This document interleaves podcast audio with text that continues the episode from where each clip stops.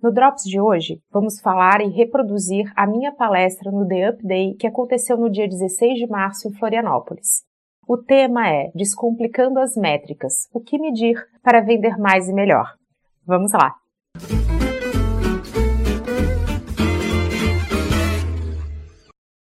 Olá, eu sou Camila Renault, consultora de marketing digital, e esse é o Marketing Drops em vídeo, um espaço para compartilhar doses generosas de informação sobre o universo do marketing digital.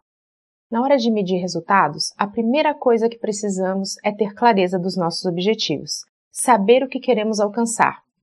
No digital, nós temos algumas vantagens, que é o fato de que a esmagadora maioria das métricas é gratuita e fica acessível para todos nós.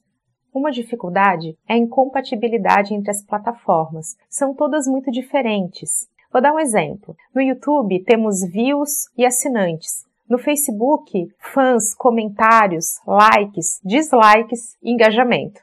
Você pode usar as duas plataformas em prol do mesmo objetivo, mas na hora de medir resultados, cada uma vai trazer métricas diferentes. Para começar, alguns conceitos. As diferenças entre métricas e KPIs, Key Performance Indicators, ou então indicadores de performance e desempenho. O que, que são as métricas? São indicadores mais básicos, geralmente nativos das plataformas, que não precisam estar relacionados a uma meta. Já os indicadores de performance são elaborados pelos gestores, a gente define o que são. Eles estão atrelados a métricas de resultado porque vão refletir o desempenho do seu negócio. Vou dar um exemplo. Para métricas, views num vídeo, visitas no site. Já na hora de falar de KPI, precisamos pensar em ROI, taxa de conversão de vendas, desempenho. Um ponto bem importante. A gente não mede resultado só para ter aquela etapa de colocar tudo num painel, num relatório e entregar para o nosso chefe ou para o nosso cliente. A gente mede resultados para elaborar estratégias melhores. Elas fazem parte de um processo que envolve o nosso projeto, aquilo que a gente vai medir, ou seja, transformar dados em informação. É essa informação que a gente vai usar para as nossas estratégias, tendo assim projetos melhores e mais sucesso. E já que a gente está falando de execução, vamos entender um pouquinho como funciona a cabeça do nosso cliente. Ele tem momentos de fazer cada coisa. A gente costuma dar o nome de funil. Ficou muito ligado ao conceito de inbound marketing, geração de leads, que a gente já vai falar. Mas não é só isso. Ele fala de cada etapa de um processo de compra dentro do digital. E eu não estou falando só de e-commerce, eu estou falando para todos nós, mesmo para aqueles que não têm o botão comprar lá no site. Esse funil tem três etapas. A primeira delas é a de procurar. A gente já lembra de Google, que foi tema do nosso vídeo passado. O que, que acontece? O nosso cliente ele ainda não sabe exatamente o que ele quer. Ele está em busca de alguma solução. Na nossa segunda etapa, nós temos a escolha. Provavelmente o nosso cliente já tem algumas opções, ele só precisa tomar essa decisão final. Que é a nossa última etapa. É o momento de fechar o negócio. E aí depende muito do nosso objetivo. Em alguns casos, fechar significa comprar. Em outros casos, significa entrar em contato ou pedir um orçamento. Então, resumindo, na hora de pensar em funil, vamos lembrar dessas três etapas: procurar, escolher entre as opções e tomar a decisão final. Conceitos à parte, a nossa maior dificuldade não é medir alguns resultados, não é ter acesso às métricas, e sim saber se estamos indo bem ou mal. É como na hora de calcular acessos ao site. Temos 10 mil acessos. Isso é bom ou é ruim? Bom, depende. Precisamos de um referencial. Então a primeira dica está aí. Criem referenciais. Como que nós podemos fazer isso? De algumas maneiras. A primeira delas é através de um histórico você pode pegar o seu número de acessos do ano passado e comparar com deste ano.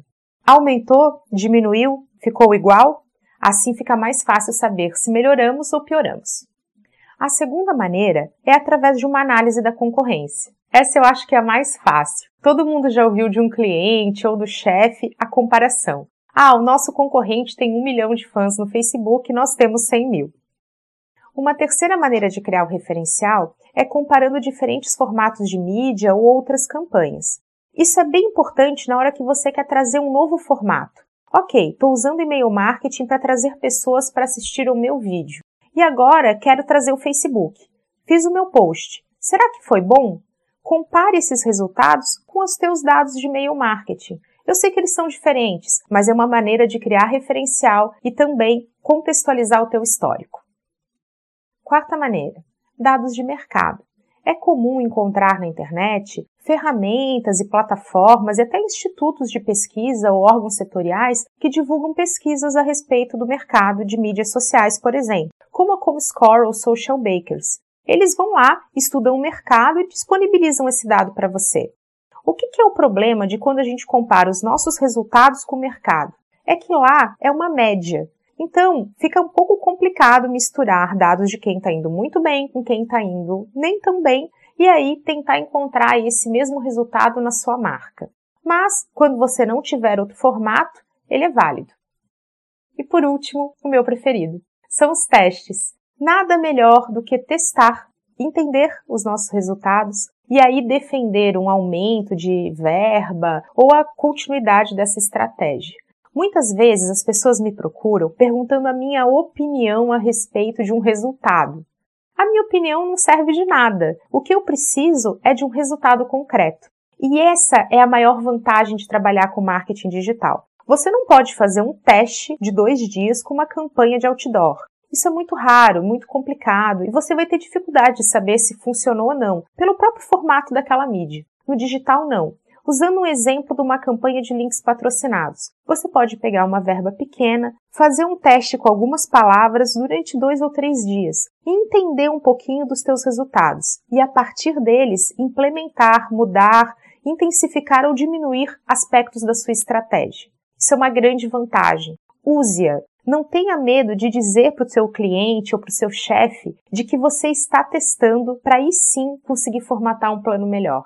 Eu te garanto que isso não é uma desvantagem. E depois de passar da primeira experiência, vai se reverter como algo muito positivo para o seu dia a dia.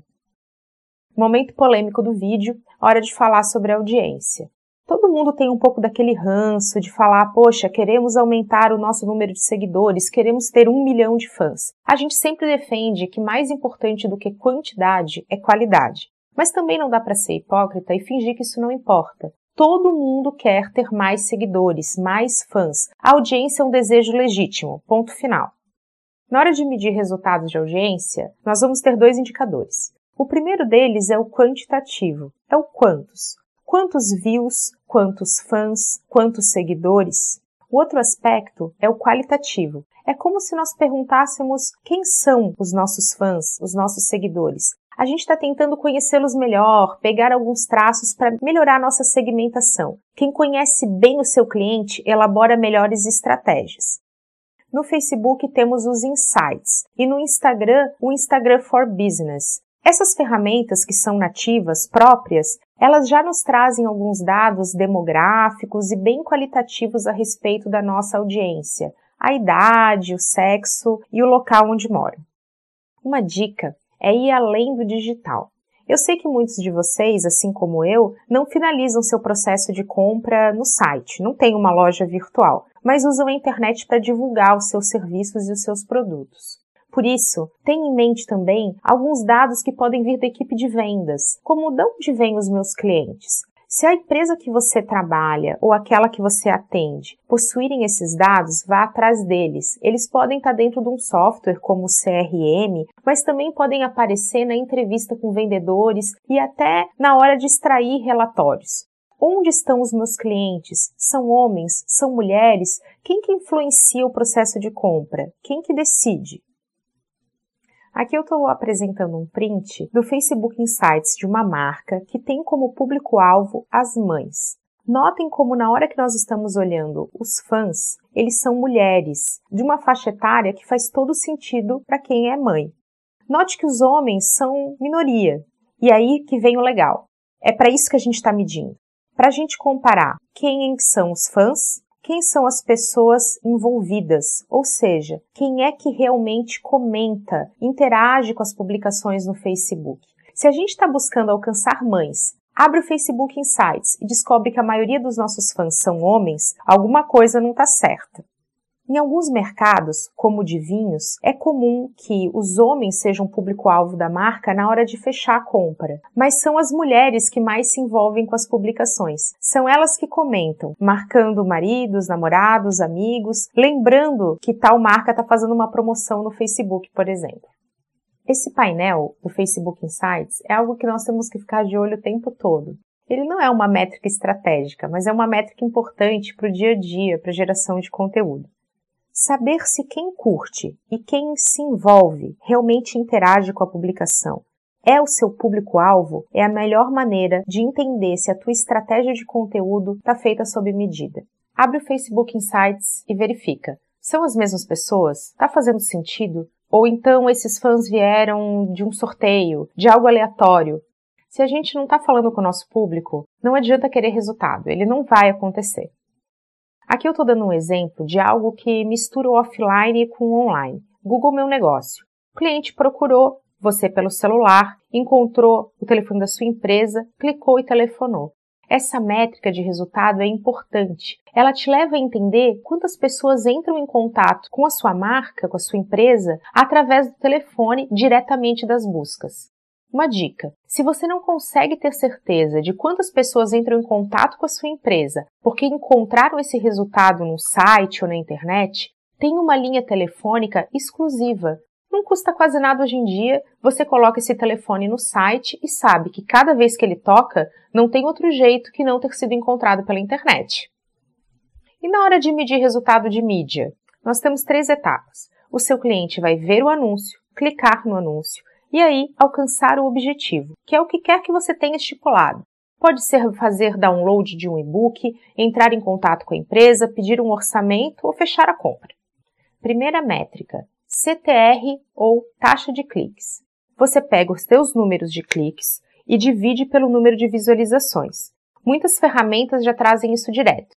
O que, que eu quero que vocês gravem é que esse é um índice de qualidade, porque ele faz uma relação entre o número de vezes que alguém viu e clicou. Ou seja, se ele é igual a 1%, significa que a cada 100 pessoas que viram aquele anúncio, apenas uma clicou, uma se interessou. Um dado de mercado sobre essa métrica é que geralmente ela gira em torno de 1%. Menos do que isso, as coisas não estão muito boas. Mas isso depende de cada marca. É a partir do seu histórico que você vai construir o que é bom ou o que é ruim. Quando você tem problemas no teu CTR e ele está muito baixo, saiba que você vai ter que mexer em alguma coisa do seu anúncio. Ou a imagem não está legal, ou o texto não está chamando atenção, ou de repente você está no lugar errado, numa mídia onde o teu público não é aquele, ou até com uma base de e-mail marketing que você conseguiu sem ter muita preocupação se aquele era o público certo para você atingir. Por isso que disparar spam não dá resultado. De nada adianta enviar e-mails para uma série de pessoas que não têm interesse. Elas vão deletar e fazer o teu CTR cair. E isso é esforço jogado fora. A segunda taxa é a de conversão. Ou seja, é você pegar todo mundo que clicou no anúncio e fazer uma comparação com quem alcançou aquele objetivo final. Vamos dar um exemplo como fazer o download de um e-book numa landing page. Você teve 10 pessoas que clicaram ali para fazer o download, mas você teve mil pessoas que acessaram aquilo a partir de um anúncio. Dividindo um pelo outro, você vai ter um percentual, que também, usando dados de mercado, gira em torno de 1%, o considerado aceitável. Mais uma vez, a cada 100 pessoas que clicaram naquele anúncio, em média, uma vai efetivamente fazer o download, alcançar esse objetivo final. Se a taxa de conversão dos seus anúncios está abaixo de 1%, se está abaixo do que o mercado considera como aceitável em média, você deve estar tá tendo problemas que não estão no seu anúncio, e sim lá na hora do seu objetivo final. Pode ser que você esteja exigindo um cadastro muito longo, muito extenso, o que leva a pessoa a desistir. Ou então, você pode estar tá com um preço muito diferente da concorrência. Ou pior, você pode estar fazendo um anúncio que gera uma quebra de expectativa. Você faz um anúncio lindo prometendo mundos e fundos, e quando o cliente entra no seu site, acha ruim, não gosta do conteúdo, acha visualmente feio ou poluído e sai. Por isso, cuidado. Nem todos os problemas de taxa de conversão falam de um anúncio ruim. Às vezes o seu anúncio está bem feito. O problema é depois que o usuário clica e se depara com a realidade. Muitas vezes pode ser até a vida offline. Ou você deixa um telefone para entrar em contato, a pessoa liga, ninguém atende ou é mal atendida. Então, cuidado para não confundir resultados e aplicar de forma errada na sua estratégia. Nem tudo é culpa da internet. Mais uma métrica bem importante: ticket médio. Ela é fácil. O ticket médio é o valor médio das suas vendas. Você vai pegar o valor do seu faturamento no mês e dividir pelo número de pedidos ou número de vendas que você fez. Assim você vai saber qual é a média de cada uma daquelas vendas que você vai ter. Às vezes, o nosso objetivo é aumentar o nosso faturamento e a gente fica obcecado por trazer mais clientes. E se você descobrir que o seu ticket médio do ano passado era o dobro desse ano? Será que você tirou do seu pool de produtos, do seu mix de produtos, alguma coisa que fez a diferença, que fez as vendas caírem e por isso que você está tendo esse reflexo no seu faturamento e, lógico, no seu lucro? Bastante cuidado. Se o seu ticket médio poderia ser maior, você não precisa necessariamente de mais clientes. Você pode manter o seu número de clientes e apenas melhorar as suas promoções, as suas ações comerciais. Você não busca novas pessoas. Você vende mais para quem já gosta de você e já compra os seus produtos. Você pode fazer uma promoção onde você compra um produto e se comprar o segundo produto, você ganha um desconto especial. Isso vai fazer com que as pessoas se sintam com mais vontade de comprar esse segundo produto. Mesmo com desconto, você aumenta o seu faturamento e vai aumentar o valor do seu ticket médio, alcançando muito mais fácil esse resultado do que se você ficasse na luta por trazer mais clientes. Você poderia estar tá gastando o teu dinheiro melhor. Entende o que eu quero explicar? Quando a gente entende onde estão os problemas, a gente entende por que, que a gente está medindo as coisas é só para entender que nós poderíamos estar investindo o nosso tempo, as pessoas que trabalham com a gente e o nosso dinheiro da forma mais correta. Agora, o queridinho das métricas, o ROI, retorno sobre investimento. Ele indica o percentual de lucro, de retorno que você vai ter em cima daquilo que você investiu para divulgar aquele determinado produto. Eu quero fazer uma diferenciação.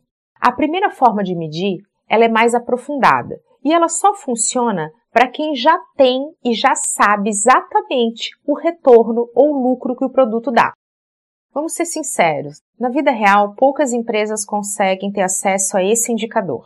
É por isso que eu quero apresentar para vocês o ROI de marketing. É o número mais fácil, porque o que, que ele relaciona? Você vai pegar quanto você faturou sobre aquele produto que você está divulgando ou aquele serviço e você vai dividir por quanto você investiu em anúncios, em marketing digital, em estratégia de conteúdo. Depende do que você está medindo. E você vai ter uma relação sobre quanto você fatura a cada real que você investe. E a outra queridinha, que é a taxa de conversão. O que, que significa converter?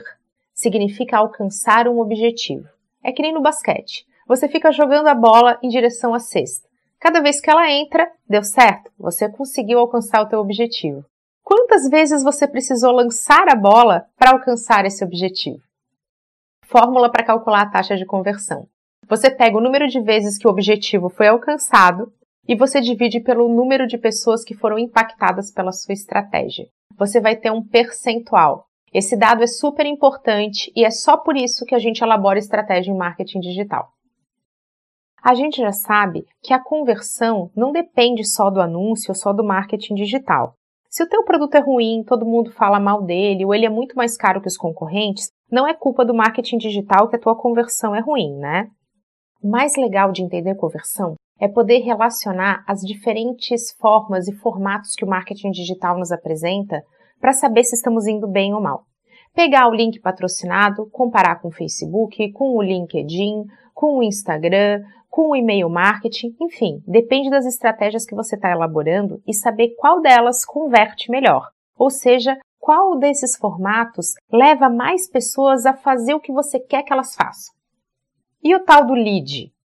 O lead é um potencial cliente. é quem tem tudo para se tornar nosso cliente, mas ainda não é.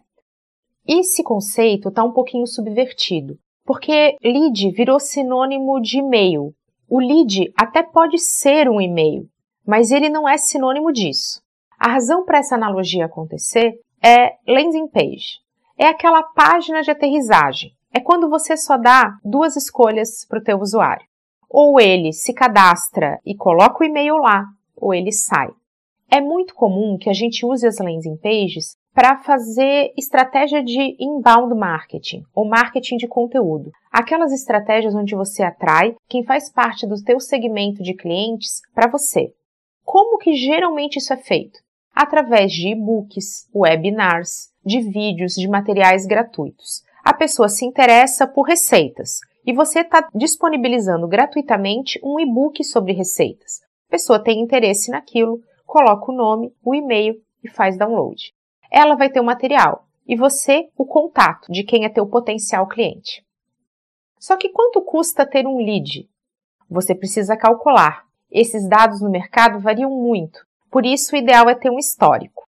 Para você calcular o custo por lead, você vai pegar quanto você investiu numa estratégia como a landing page e vai dividir pelo número de leads que você efetivamente conseguiu.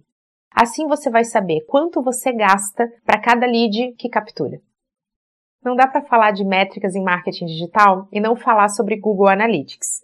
Ele é a ferramenta mais comum, gratuita, com dados perenes para a gente entender o que está acontecendo no nosso site. É super comum ter medo do Google Analytics. Ele tem muita coisa, ele parece complicado e a gente tem aquele preconceito, aquele medinho mesmo de ir lá, mexer, não entender nada. Isso faz parte, acontece com todos nós. Então eu já quero dar a dica. Muitos canais no YouTube, inclusive o próprio Google ou o canal do Edros, que é aqui a minha dica, disponibilizam materiais gratuitos, tutoriais que realmente ensinam a gente a mexer. Use e abuse desse tipo de material ele vai te ajudar e ele vai estar tá sob medida para sanar essas dúvidas mais básicas e até as mais avançadas. Mas vamos entender um pouquinho como é que funciona o Google Analytics, o seu passo a passo. O Google Analytics, ou GA, tem três patamares onde ele mostra informação. Público-alvo, informações demográficas, dispositivos, sistema operacional. Ele está falando um pouquinho de quem é o seu cliente, a pessoa que acessa o seu site. A segunda etapa fala da aquisição, da onde vem quem acessa o meu site. A terceira etapa fala de comportamento. Ok, você já sabe quem é essa pessoa, como ela chegou até o site, mas na hora que chegou, o que, que ela acessa, o que, que ela faz, que conteúdo que desperta o interesse dela. O GA pode ser seu aliado na hora de comparar diferentes formatos de mídias que você utiliza na sua estratégia. Por exemplo, você investe em SEO para estar tá bem colocado nas buscas, em e-mail marketing, em anúncios, em conteúdo em redes sociais. Através do GA, você consegue saber qual delas leva mais pessoas para o teu site. E a dica que eu vou dar é como você pode acompanhar a conversão, aquela parte final, onde você estipula o objetivo. Para isso, você usa o painel de campanhas. O que, que você precisa fazer? Contar com a ferramenta gratuita que se chama URL Builder. Você vai ter uma URL, um link específico, cada vez que você precisar. E você vai utilizá-lo em cada publicação, em cada formato. Por quê? Ele vai ter um código único. E cada vez que o usuário clicar, o GA vai levá-lo para um diferente espaço. Ou seja, usei no meu e-mail marketing, vou fazer uma URL específica. Vai lá no URL Builder, é gratuito. Cria esse código e coloca no seu e-mail marketing. Quando alguém clicar, o GA já vai saber de onde veio. E assim você faz para cada mídia. Dessa maneira, no final de um mês, por exemplo, você vai ter todos esses dados contabilizados de uma forma bem diferenciada e prontinha para você vai fazer ganhar tempo e vai facilitar toda a aferição de resultados. Usando o URL Builder, você vai conseguir saber exatamente de que mídia veio o seu público e qual mídia trouxe maior número de pessoas para o seu site. Quando ela entra no seu site, nós já estamos lá no período de comportamento, porque você já sabe de onde ela veio, que é a etapa de aquisição.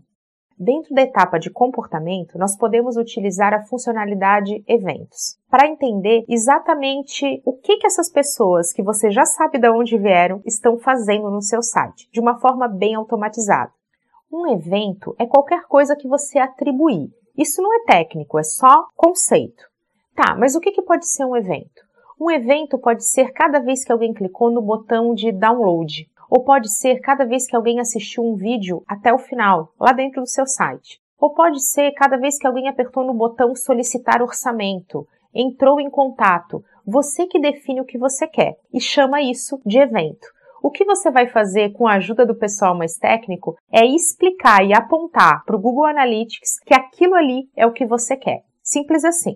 A má notícia você vai sim precisar de ajuda de alguém mais técnico, que saiba mexer no código do site, que entenda um pouquinho de HTML. Se você não faz ideia de como conseguir isso ou de como mexer no site, procure a agência que desenvolveu o site para você, ou alguém da TI, ou um amigo, enfim, alguém que entenda desses paranauê. Senão vai ficar difícil para você aplicar essa funcionalidade. A parte legal é que você pode transformar um evento em uma meta. Ou seja, é o momento máximo. Você fala Google Analytics, esse evento é algo que para mim é um objetivo. É a parte em que a gente fala realmente de indicador de performance, usando a internet. Como administrador, na opção Vista de Propriedade, você define o que, que são metas para você. Podem ser esses eventos, como a gente já explicou, ou podem ser uma página de destino e várias outras atribuições. É bem legal porque você vai ter de uma forma automatizada aquilo que é o real objetivo do teu site, facilitando bastante medir todos os resultados. Depois de ter feito essa configuração, de definir exatamente quais são as metas, você pode acessar o painel de conversões dentro do Google Analytics que você vai verificar. Vão te dizer Tá vendo aquela meta que você estipulou? Ela foi alcançada X vezes dentro desse período que você está visualizando, que pode ser uma semana, um mês, um ano. E ele vai te dizer até mesmo a taxa de conversão. Ou seja, tudo isso que a gente está vendo vai estar tá lá, prontinho para você. Essa é a parte de métricas avançadas dentro do Google Analytics, aquele momento em que você cruza diferentes indicadores. Infelizmente, poucos de nós, profissionais de marketing digital, utilizamos todo o potencial dessa ferramenta tão importante, completa e gratuita que está à disposição. Mesmo que você esteja com medo, que pareça difícil, use e abuse dos tutoriais, dos vídeos, vença o medo e o preconceito, bote a mão na massa, que eu te garanto que vai valer a pena. Dica extra. A gente falou de uma série de indicadores, métricas, para realmente avaliar o desempenho da sua estratégia, das suas ferramentas de marketing digital. Para as ferramentas, a gente tem tutorial, tem vídeo. E para as pessoas? Para conseguir esses dados, você vai depender de pessoas. A minha dica é: valide formatos, tenha conversas francas, tente alinhar as expectativas, conseguir informações e principalmente construir um modelo em conjunto. Só assim, você que apresenta e quem te escuta vê esses resultados vão conseguir saber se estão atingindo objetivos juntos. Espero que tenham gostado do Drops de hoje. Se tiverem dúvidas, postem nos comentários. Eu vou adorar responder. Até a próxima!